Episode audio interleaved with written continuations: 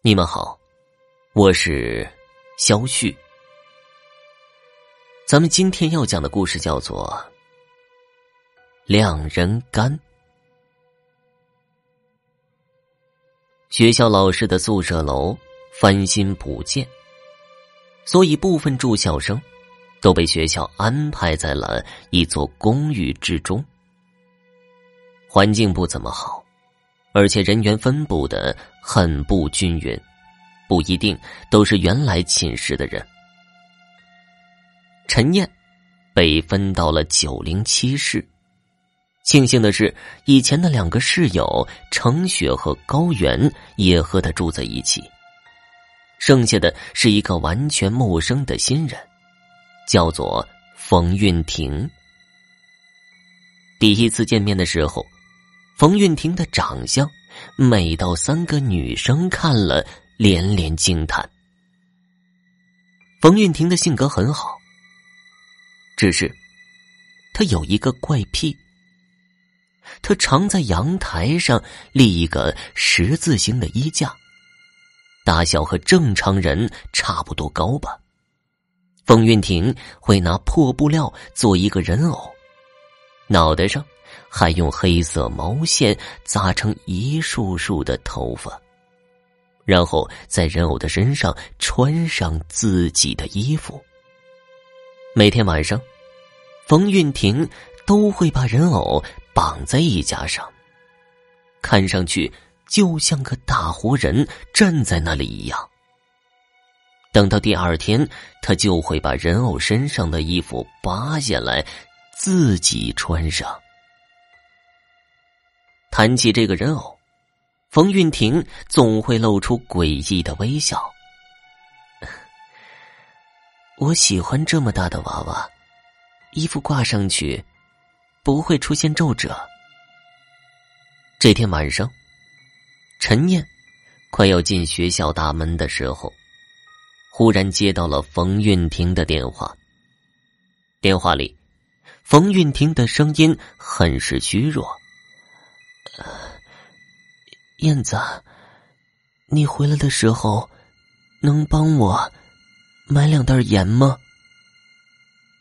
陈燕皱着眉答应下来，但觉得很奇怪。他平时几乎不做饭的，买盐干嘛呀？等陈燕买盐回去，都十点多了。一开门。窗帘飘着，里面阴风阵阵，却空无一人。其他室友都跟男朋友出去了，可刚才打电话的冯运婷应该在呀。冯运婷，陈燕喊了一声之后，忽然听到了轻轻的一声呻吟。他仔细一看，在阳台的一个角落里，飘着的窗帘后有一个蹲着的身影。露出的脚正是冯运婷的。你怎么在那里蹲着呀？陈燕不假思索的走过去，别过来。冯运婷的话还是晚了一步。陈燕已经大手一挥，拉开了窗帘，顿时他被吓了一跳。躲在角落里的冯运婷正瑟瑟发抖。身上所有可以称得上是毛发的地方都变得血红，皮肤斑斑点点，像是烫伤，血肉一片片的，很多边缘都开始外翻，鲜血流了一地。猛一看会吓一跳，仔细一看会恶心的想吐。你，你怎么了？陈燕吃惊的退了几步。冯运婷抢过盐，将窗帘遮挡的严严实实。陈燕恐惧的坐回床上，看到帘后的影子正撕开盐袋倒在自己的身上，然后不停的用力搓着。陈燕往旁边的杆子上看去，发现那个人偶不知道什么时候不见了。过了差不多半个小时，冯运婷从阳台回来。身体已经恢复了，他冷冰冰的对陈燕说道：“希望你不要把刚才的事说出去。”陈燕不敢正视他的眼睛，只是点了点头。第二天一早，陈燕醒来，发现方运婷并不在公寓，而程雪正坐在床上皱着眉头，显得很着急。我跟你说，高原失踪了。程雪严肃的说道：“怎么会呀？她昨天不是跟男朋友在一起吗？”得了吧，他们早就分手了。他说：“趁冯运婷不在，把他的鬼人偶扔出去，省得每天晚上看着吓人。”结果，就再也没回来，我们也失去了联系。陈燕下意识的看向阳台，怪不得昨晚没看到人偶。他给高原打去电话，电话直接提示关机。这个时候，房门开了，冯运婷面无表情的走进来，手里抱着一个和之前差不多的人偶。他扫了他们两眼，然后走到阳台，把人偶绑在了杆子上。回到床上，冯运婷盖上被子躺下。以后不要再打那个人偶的主意。这声音听得陈燕心里一凉。随后，她收到了程雪的短信，以后还是离冯运婷远点吧。他这个人太奇怪了。当天晚上，陈燕觉得有点冷，于是，在给男朋友阿一发完晚安后，就裹着被子躺下了。半夜，他忽然听到了什么声音，睁眼一看，只见冯运婷从阳台出来。到自己的床边，掀开被子，将里面的人偶拿出来，绑在了阳台的杆子上。陈燕觉得很奇怪，这人偶不是一直绑在阳台的杆子上吗？什么时候到床上去了？做完这些，冯运婷穿好衣服，悄悄的开门出去。陈燕有些好奇，竟然鬼使神差的跟了出去。晚上，外面有些凉，大街上几乎没有什么行人。冯运婷就像脚下生风一样，速度很快。跟了一会儿，陈燕发现冯运婷走了半天，根本就是毫无目的。有些地方，他甚至反复走了两遍。陈燕打了个哈欠，想回去，一转身，忽然看到路边一男一女正在边走边聊。就在这个时候，耳边忽然响起一阵沙沙沙的声音。陈燕偏头一看，只见远处的冯运婷忽然转身开始往回走了，脚下的速度比之前更快，好像很着急。陈燕急忙躲在旁边的草丛里，而此时，冯运婷已经开始弯腰，用双手双脚一起向前跑了，如同一只豹子般敏捷，向那对男女猛地扑了上去。男的先被扑倒在地，冯运婷抓住男人的脸，猛地一撕，顿时鲜血淋漓。女人看到这一幕，吓得大叫。退几步，直接倒在地上。女人起来想跑，却被冯运婷的长发缠住了双脚，硬生生的给拉了回去。陈燕完全呆住了，死死的盯着那边，差点忘记了呼吸。冯运婷的指甲忽然变长，就像是锋利的刀片，开始抠那个男人身上的皮肤。他的双手从那个男人的头顶插入，然后向两边扯动皮肤，鲜血染红了地面，碎肉内脏暴露无遗。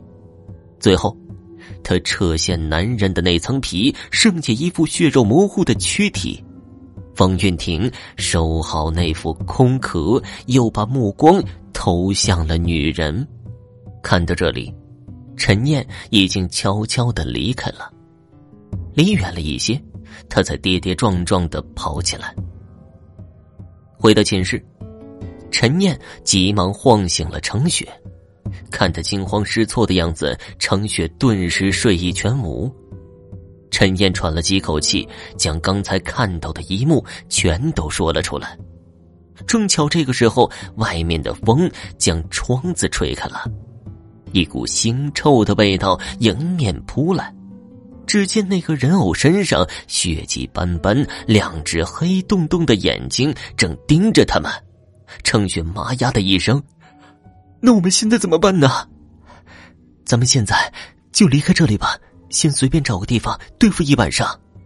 我们现在走，等冯云婷回来，不会引起他的怀疑吗？”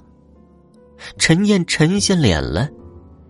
刚才你是没看到，他有多么的残忍，他就像是。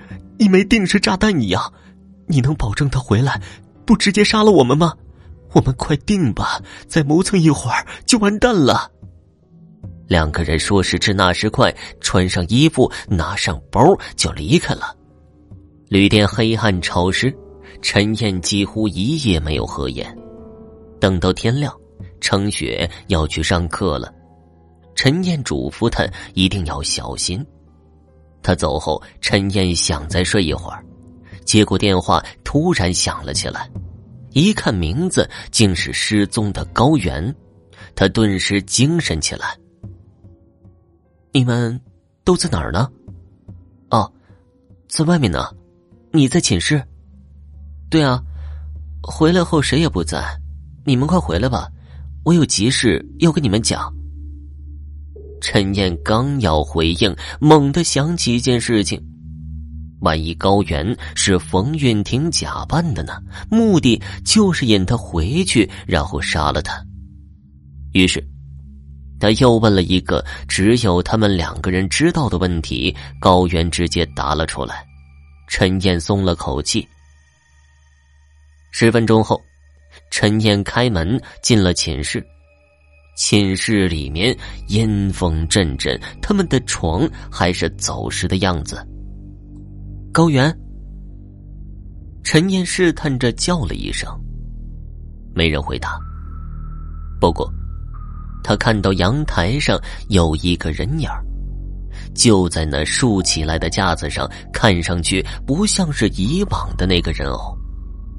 陈燕忽然不安起来，他走近那个身影。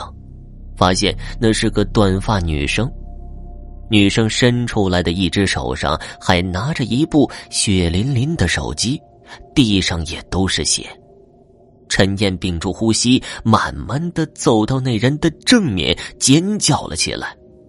挂在那杆子上的分明就是高原，杆子直接穿进他的身体里，鲜血染红了他所有的衣服，双眼也被挖了出来。